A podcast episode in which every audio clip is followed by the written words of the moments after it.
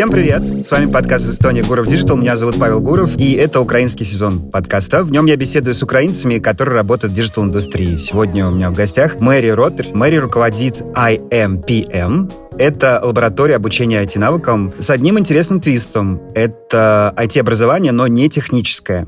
Мэри, привет. Привет, спасибо, что позвал. Слушай, у меня такой сразу вопрос. А как техническое образование вообще может быть не техническим? Ведь даже в слове IT, вторая Т — это же technology. Да, да, нас еще и все время исправляют всякие редакторы не техническое, пытаясь написать раздельно, а не вместе. Но на самом деле не технические специалисты в IT тоже существуют, и их удивительно много, потому что не технарями считаются специалисты, которые работают в IT, но не пишут код. И на самом деле даже не рисуют дизайны, не тестируют что-либо. Чаще всего это, например, проектные менеджеры, это продукт-менеджеры, бизнес-аналитики, маркетологи, селзы. И на самом деле таких специалистов много. И в Украине и других странах, где много аутсорсингового IT-бизнеса, то есть бизнеса, который не разрабатывает продукты, а передает свои ресурсы другим компаниям, то там не технарей около 30% от всей команды. А в США и Европе эта цифра доходит до 50. То есть на самом деле тех, кто работает в IT и с IT, но не пишет код, очень много. Есть еще вторая часть таких не технарей. Это те, кто работают даже не в IT-компаниях, а, например, в банках и они там тоже, их даже больше, они очень нужны, очень важны, а, и их много, они тоже не пишут код, они, например, помогают понять, как сделать банковское приложение более приятным для клиентов и сделать то, что он хочет, а не какую-нибудь очередную фичу, которую он будет не рад. Вот такие вот люди у нас учатся. Да, есть же еще UX, есть же еще CX, которых я узнаю, и вот мои друзья и окружение а, тоже переходят в эти профессии из какого-нибудь креатива, из копирайта, становятся становятся UX-ерами, и Customer Experience, да, это тоже получается вот такая штука неуловима на грани технологий, но вроде бы уже нет. Мне кажется, что главный водораздел — это знание кода. Я правильно понимаю? Ну, здесь не совсем, потому что вот то, что ты как раз перечислил, это все продуктовые специальности, которые могут идти под э, эгидой product management. Э, то есть это те, кто э, управляют продуктом, или его какими-то частями, фичами. Там очень много разных специальностей, они могут по-разному называться. И, кстати, очень классно, когда продукт менеджер становится бывший маркетолог. У меня у самой был такой как раз опыт, потому что э, человек, э, который работал в маркетинге, уже очень много знает про клиента, он понимает, как его изучать, ему очень интересно, что у клиента в жизни происходит, и ему очень интересно помогать клиенту, ну и он умеет продавать клиенту продукты, и ему остается только доразобраться в том, как вообще происходит процесс разработки, что это такое, научиться говорить с разработчиками на одном языке и доразобраться в э, технологии профессии, то есть в всяких методологиях, в том, как происходит работа с пользователем и с разработкой продукта, и как они там потом встречаются воедино. Самая большая сложность для тех, кто переходит из других специальностей, это понять, что тебе говорит программист, или понять, как поставить ему задачу. Потому что часто это выглядит как «я же могу представить себе эту фичу, Почему вы не можете ее сделать? Ну и дальше это как э, «я хочу летать, давайте вырастим крылья». На самом деле легче сесть на самолет в реальной жизни, и вот, э, вот в этих вот недопониманиях обычно вся проблема того, почему э, люди не из IT так сложно устраиваются в IT, и почему им кажется, что им надо выучиться, как писать код и учиться какой-то технической специальности. А вот интересно, кстати, как сами айтишники, айтишники хардкорные, айтишники про айтишники реагируют и вообще относятся к вот этим вот нетехническим айтишникам, да, потому что, получается, тут же трудности с двух сторон. Они к ним приходят, вот бывший маркетолог, начинает говорить на своем маркетологическом языке и хотеть каких-то очень странных хотелок, которые нельзя сделать. Да, на самом деле, да. Мы э, начали работать почти уже 6 лет назад, и у нас э, все началось с семейного бизнеса, потому что мой муж, он был проектным менеджером, а я как раз переходила из маркетинга в продуктовый менеджмент, и я была вот тем вот маркетологом, который хотел что-то донести, которому было очень нужно, но моему бедному тим лиду было очень непонятно, что я от него хочу. Он был очень добрый добрый парень, он пытался мне помочь, но он не понимал, что я от него хочу. И муж уже до этого вел курсы по проектному менеджменту, ему нравилось нести знания в мир, и ему пришла в голову мысль, вот с этой сложностью сталкивается каждый встречный поперечный, включая его самого, и надо что-то делать. Мы попробовали пойти на курсы и поучиться программированию, и это действительно помогло немножко, потому что хоть какой-то барьер ушел, ну, было понятно вообще, из чего состоит разработка, из чего состоит код. Но для того, чтобы начать говорить на одном языке, нужно было учиться минимум год, когда это не твоя основная работа, и ты делаешь это после основной работы, это очень физически и морально тяжело, и при этом результаты видны не быстро, потому что потом тебе задают вопросы из какой-то совсем другой сферы, а ты учишь какую-то конкретную технологию, и все твои знания расплываются. И таким образом у нас появилась идея курса. Этот курс до сих пор существует, он один из самых популярных. Этот курс Tech Mind, э, который учит говорить с разработчиками на одном языке. То есть он разбирает весь процесс разработки, что происходит от начала до конца, и процесс тестирования в том числе, и вообще все взаимосвязанные процессы, коих там немало, и объясняет это понятным языком, вот практически на яблочках, э, для людей, которые с этим никогда не сталкивались. И вместо того, чтобы учить какую-то часть этого процесса, разбираться с нуля и учить ее как специалист, которому потом это делать, то происходит такой вот э, процесс разбирания на детали не как специалист, а как человеку, которому это потом использовать. Это как, ну, например, чтобы водить машину, не надо понимать, э, как работает двигатель от начала до конца. Но желательно понимать какие-то базовые моменты для того, чтобы ну, не нанести машине непоправимый вред, например. Вот примерно вот на таком вот уровне происходит э, здесь образование, здесь можно и погрузиться глубже, и самое главное потом понять, когда тебе что-то непонятно, как найти нужную информацию, нагуглить, как правильно задать вопрос. И вот таким образом вот этот барьер уходит. И вместе с ним уходит э, недопонимание и раздражение. Потому что одно из таких еще старых мероприятий, которое мы проводили, мы зачитывали разные IT-шутки, которые говорят друг другу программисты, как будто бы это вот какая-то там на кофе собрались, и спрашивали менеджеров, которые собрались в зале, поняли они шутку или нет, просили их объяснить. И оказалось, что вот это недопонимание, оно может быть не только на уровне работы, а еще и на уровне личного общения, потому что мы все живем работой, и очень важно, чтобы управлять людьми и вообще хоть как-то менеджерить процесс, их надо понимать. И они должны быть рады с тобой общаться. И вот даже вот это понимание шуток, когда оно начинается, уходит э, вся вот эта стенка. О, класс, классный подход. Я помню, был такой подкаст, э, кто-то пытался перевести айтишные мемы на человеческий язык. Да, иногда тут дело даже не в переводе, а действительно нужно все-таки понимать этот IT-кусок знания. Ну, я согласен с тем, что абсолютно точно, что спрос на продактов, проджектов в IT-индустрии, судя по всему, растет, но, по крайней мере, он уже высокий. И согласен с тем, что вот эти два тренда, я, читаю западную digital-прессу, постоянно сейчас встречаю их в итогах года вот этого. Это торжество low-code и no-code, такие вот используют понятия. Ну и вот я сам, я, например, конечно, сам нейросетку, например, сделать не смогу, но я могу уже делать классные картинки в Midjourney. Это, мне кажется, как раз вот пересечение. Ну или, например, сверстать лендинг э, на каком-нибудь э, Виксе. Там тоже, собственно, не нужно знать ни HTML, ни JavaScript, но результат в итоге получается.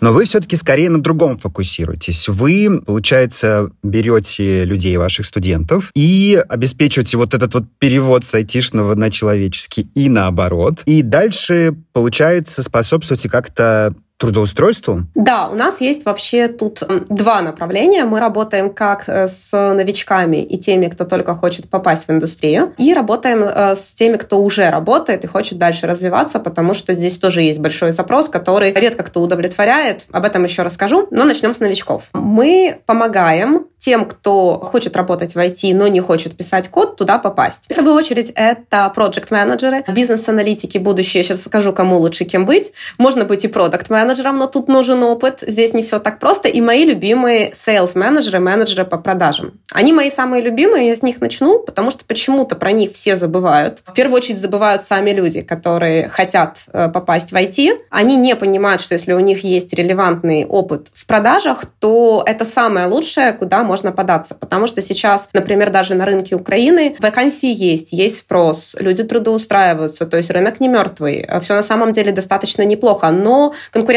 высокая, и только в вакансиях, связанных с продажами, конкуренция очень невысокая, там два человека на место может быть. Действительно, вот хочу сейчас обратиться ко всем людям, кто когда-то работал в продажах и хочет работать в IT. Пожалуйста, не игнорируйте эту профессию. Вам не обязательно идти, например, в проектные менеджеры. Обратите внимание на то, что у вас уже есть достаточные навыки, потому что я действительно все время удивлена, насколько эта профессия какая-то непопулярная. Может, люди не понимают, что это тоже айтишная профессия. Мы обучаем их базовой профессии. Обычно это занимает до двух месяцев. И также у нас есть вот э, курс курс TechMind, который может доучить разговаривать с разработчиками на одном языке, но он не обязателен. У нас э, люди постоянно трудоустраиваются уже после первого курса. Второй курс это потом уже часто берут тогда, когда хотят все-таки уже закрепиться и почувствовать себя более комфортно. Потому что здесь на самом деле самое важное научить навыку и научить учиться. Потому что мы в какой-то момент открыли бесплатные места, бюджетные места для украинцев. Они были полностью-полностью бесплатными. Это, если я не ошибаюсь, было или в конце мая, или в июне. И мы так обучили э, порядка 20 человек и очень расстроились, потому что когда все бесплатно, люди не всегда доходят до конца. Не со зла, у них находятся какие-то важные дела, которыми они начинают заниматься. При этом мы участвовали в проекте IT Generation украинском, и э, там тоже были э, люди поделены на две категории. Каких-то мы взяли условно платно, они участвовали внутри проекта, давали много документов.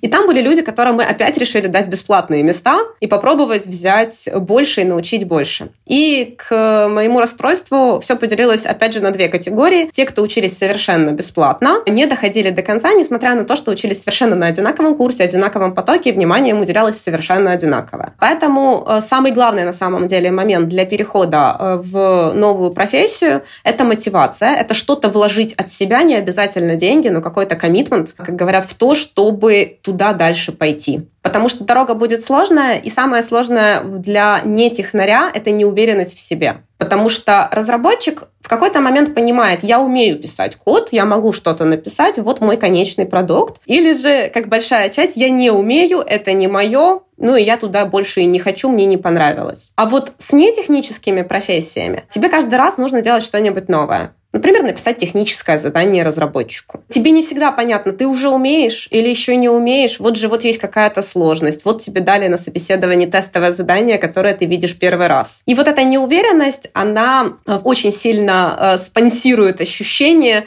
того, что это какая-то недостижимая вещь. И даже у людей, кто давно работает в IT, есть вот этот вот элемент неуверенности. Может быть, я недостаточный, может быть, я там чего-нибудь не могу, не умею. И вот мы боремся в первую очередь с этим. У нас есть менеджеры по трудоустройству, которые дают большую поддержку не только с точки зрения «поправь свое резюме» или «мы напишем с тобой сопроводительное письмо», а мы прям проводим тестовые интервью, подаемся вместе на вакансии. Иногда разрабатываем схему трудоустройства, когда мы берем человека, который еще в себе не уверен, помогаем ему устроиться в целом в IT, пусть даже офис-менеджером или ассистентом ассистента ассистентов, и потом все это время его ведем дальше и помогаем ему попасть уже на работу мечты, там, например, проектным менеджером менеджером или бизнес-аналитиком через то, что он уже работает в IT. Так на самом деле намного легче, потому что на твое резюме будут смотреть уже чуть-чуть более пристально и увидят в тебе те качества, которые не замечали бы, будь ты просто с улицы. И вот протаскиваем через вот такие способы людей, которые действительно хотят э, и готовы с нами работать, потому что мы помогаем всем, кто готов с нами работать, и доходят до конца. И у нас куча интересных историй. Например, очень много из фармацевтов переходили в PM, с банковских работников бизнес-аналитики, э, селзов не из IT очень много кто работает в IT и очень доволен. Медицинские работники, кстати, почему-то очень хорошо приживаются на нетехнических ролях в IT. Наверное, это умение учиться. Класс, класс. Про sales а вообще бриллиантовая находка, потому что действительно про них все забывают. Ведь если хороший sales придет в IT-компанию и продаст B2B сделку большую какому-нибудь Oracle,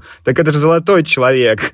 Он для компании да. на самом деле может принести гораздо больше пользы, чем IT-разработчик, опять же, при уважении к труду каждого. Любой вообще, на самом деле, специалист принесет очень большую пользу, когда это ему нравится. Потому что то, что тенденция даже не последнего года, последний год ее только усилил, потому что война и все связанные с ней проблемы усилили популярность IT. Ну и до этого была тенденция, когда людям казалось, что я хочу перейти в IT, чтобы зарабатывать много денег, э, быть на гребне волны, потому что там моя профессия уже не такая востребованная. И первое, о чем люди думают, это, наверное, IT — это разработка. Разработка дается не всем. Как минимум, не каждый хочет весь день день сидеть и смотреть в монитор, и чтобы монитор был его основным собеседником. Особенно те, кто работали в продажах, и поэтому у меня грустят люди, которые хотят перейти из активной э, роли, где они проявляли там свои коммуникативные способности и прочие таланты, которые у них действительно есть, во что-то ради денег. Они потом э, в этом дальше начинают, даже если им удается дойти до какого-то этапа, очень часто потом появляется кризисная ситуация, нет желания расти дальше, и карьера заходит в тупик. Поэтому, на самом самом деле сейчас спасибо действительно развитию технологий, ты много перечислил, и тот же low-code, к примеру. IT становится частью э, жизни разных компаний. Например, у нас обучается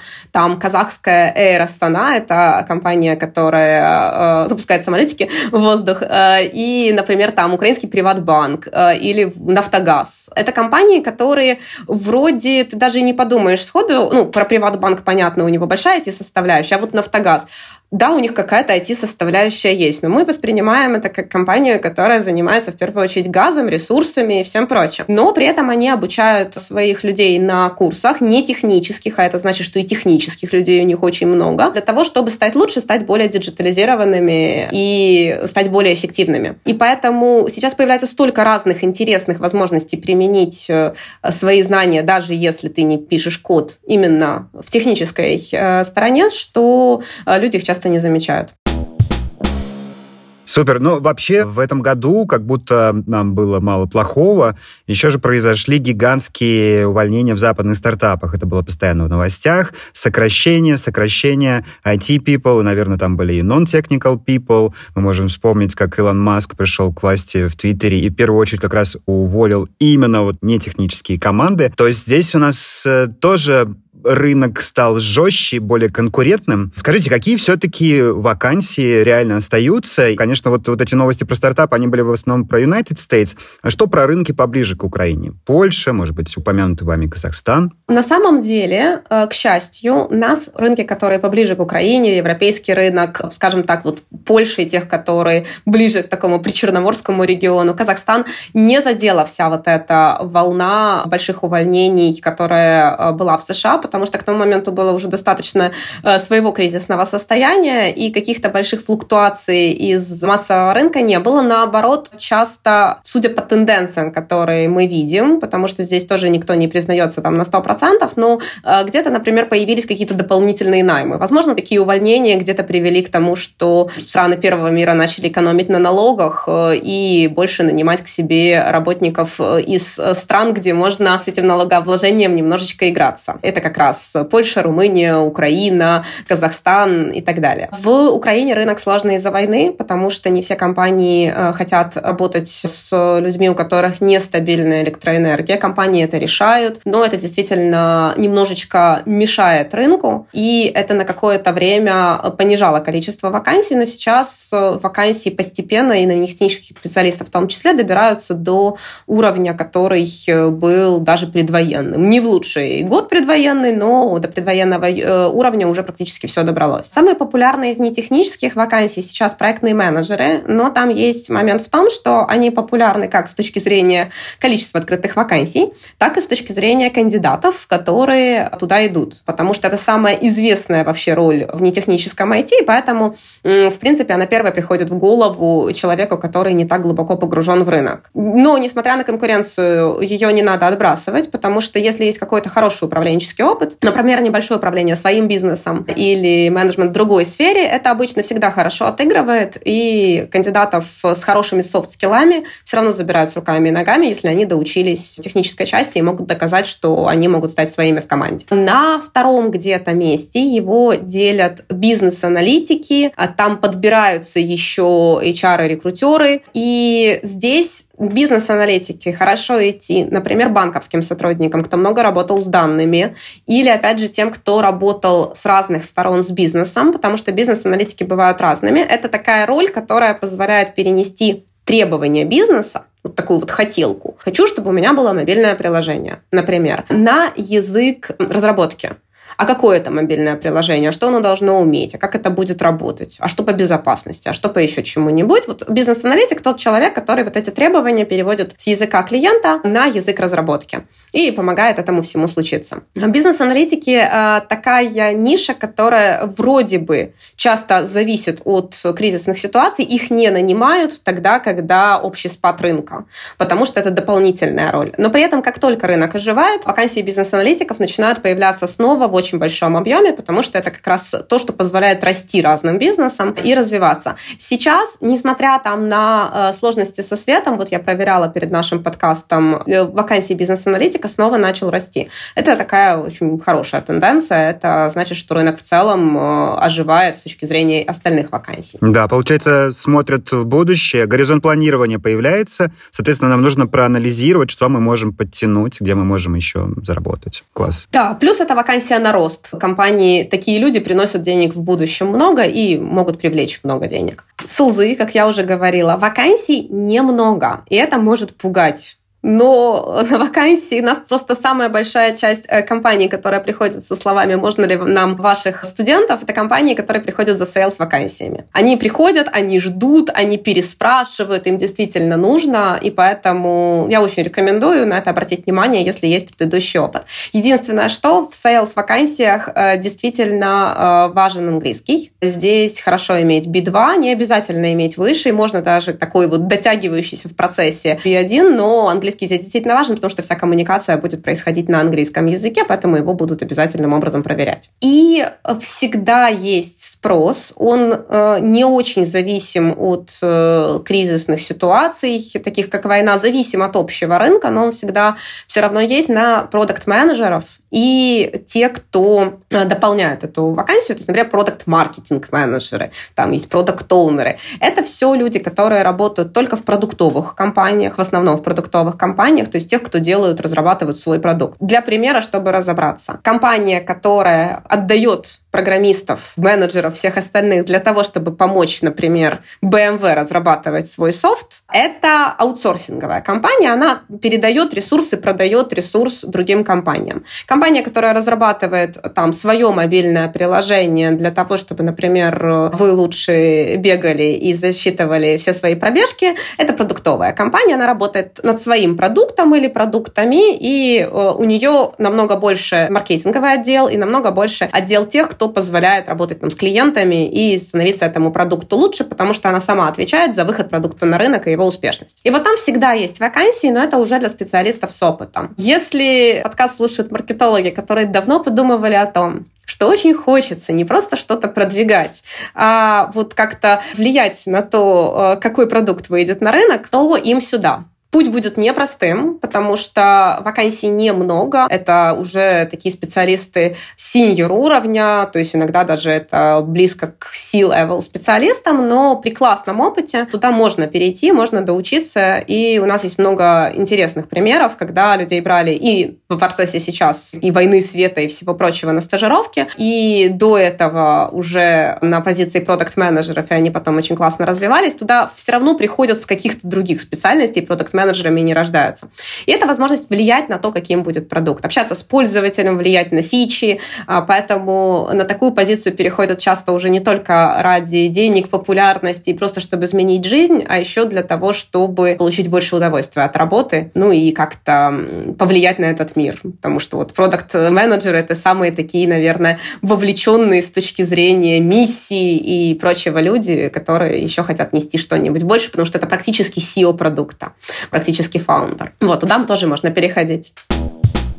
А у меня еще вот такой вопрос. Вы, получается, работаете, ну, можно сказать, на рынке онлайн-образования. Конечно, здесь э, нельзя не вспомнить про блэкауты, которые происходят в Украине постоянно. Включением света и интернета. Как вы с этим справляетесь? Я честно скажу, что сложно, наверное, как и все. То есть это достаточно забирает много ресурса, сил, денежного ресурса, вообще всего-всего-всего. Потому что как просто составляет неудобство в виде того, что ты не можешь работать, так и давит на психику. Но мы разработали такой план работы и справились, сейчас расскажу как. Потому что еще, когда только начался коронавирус, э, мы полностью перешли в ремоут. Если до этого мы находились преимущественно в Одессе, то в процессе коронавируса из-за того, что мы разошлись по домам, мы решили нанимать по всей Украине, а потом уже даже не только по Украине. В итоге у нас получилась очень распределенная команда, где практически ни в одном городе нету ну, какой-то эм, большинства сотрудников. Э, поэтому мы сильно распределены по всей Украине у нас э, люди вообще во всех областях. И часть людей сейчас находится за рубежом. Те, кто находится за рубежом, там легче, там блокаутов нету. По Украине мы в каждом городе обеспечили э, точки, где можно работать. Где-то это коворкинги, в которых мы выкупили места, где-то это кафе, в которых хорошо стоит генератор. Да, например, там есть какой-то интернет, э, подключенный через стабильные ресурсы или Старлинки. Спасибо Илону Маску, он обеспечил Украину Старлинками. Это сейчас очень помогает. И где-то кафе даже оказывается удобнее коворкинга, потому что оно достаточно тихое. Сейчас э, половина Украины работает по кафе на самом деле. При этом э, там может быть удобнее ближе к дому место. Потому что одна из таких важных эм, историй в обеспечении возможности работы без света была в том, чтобы обеспечить человека местом относительно близким к дому, потому что чаще всего массовые отключения случаются в небезопасные моменты, и перемещаться куда-то далеко физически невозможно. Ну и для счастья сотрудников мы обеспечили там, где э, люди живут сейчас в селах, мы помогли обеспечить генераторы и какие-то дополнительные док-станции. Поэтому для своей команды э, мы здесь активно поработали, и мы точно так же работаем над командой менторов э, и спикеров для того, чтобы лекции проходили всегда. У нас есть разные потоки, у нас есть международные, например, для Казахстана, Кыргызстана, мы очень много работаем сейчас с этими странами, и на них э, мы всегда смотрим на то, чтобы лекции не переносились, потому что там э, нет блокаута, и очень важно, чтобы обучение происходило в правильном ритме. Для украинских потоков мы там примерно наоборот спрашиваем, потому что чаще всего такая проблема массовая, и нам важно, чтобы мы не только отчитали и провели какую-то лекцию вживую, но а еще, чтобы люди могли туда прийти. Например, там у нас был воркшоп по дизайну мышлению, который мы один раз переносили, а потом еще э, проводили чуть ли не на генераторах. И проблемой, которую надо было решить за счет инструмента дизайн мышления, было как раз как жить без света. Вот, но это получился очень интересный воркшоп и такой очень живой, классный, действительно практический. Плюс, наверное, самое важное, мы разработали для студентов возможность учиться без света, потому что наши лекции портируются на YouTube который можно смотреть э, без сети совершенно. Поэтому все можно, все, что было пропущено, можно посмотреть э, в записи. И для тех, у кого не было платного Ютуба, мы при покупке покрываем стоимость платного Ютуба на два месяца, просто чтобы не говорить, а еще купи Ютуб. Вот. Ну, просто, не знаю, нам показалось, что так будет немножко честнее. И мы очень много ведем сейчас поддержки в чатах. У нас работают э, менторы, которые работают асинхронно для того, чтобы помогать все-таки не терять вот этот живой процесс процесс, несмотря на то, что его сейчас э, физически поддерживать очень сложно. Поэтому э, я скажу так, что я думаю, что от каждой украинской компании сейчас работа в blackout требует и большого количества просто физического ресурса, инвестиций в этот процесс, э, так и очень больших моральных усилий, но мы все их делаем, и я думаю, что нам это потом очень сильно поможет, и что мы никогда не пожалеем о том, что вложили столько сил, а в то, что все это время продолжали работать. Это потрясающе. Это просто план такой незламности и несокрушимости. И находка с YouTube, кстати, гениальная, потому что мои киевские друзья тоже говорят, что да, вот эта функция YouTube, когда можно быстро скачать, пока есть свет, и потом спокойно смотреть там хоть двухчасовые лекции, это очень-очень полезная штука. Дорогие друзья, а, если вам понравилось то, что говорила Мэри, мне очень понравилось, это очень интересно. Ссылку на лабораторию нетехнического IT-образования AMPM вы найдете в описании подкаста. А, Мэри, спасибо большое, что нашла время. Спасибо всем, кто нас слушал. Донатьте на генераторы, переходите на сайт AMPM, ну и можете поддержать э, Гуров Digital символическим долларом на Патреоне или символическими двумя евро в Телеграме. Мэри, спасибо еще раз. Спасибо, что слушали. Спасибо, что пригласил. Всем пока. Всем пока-пока.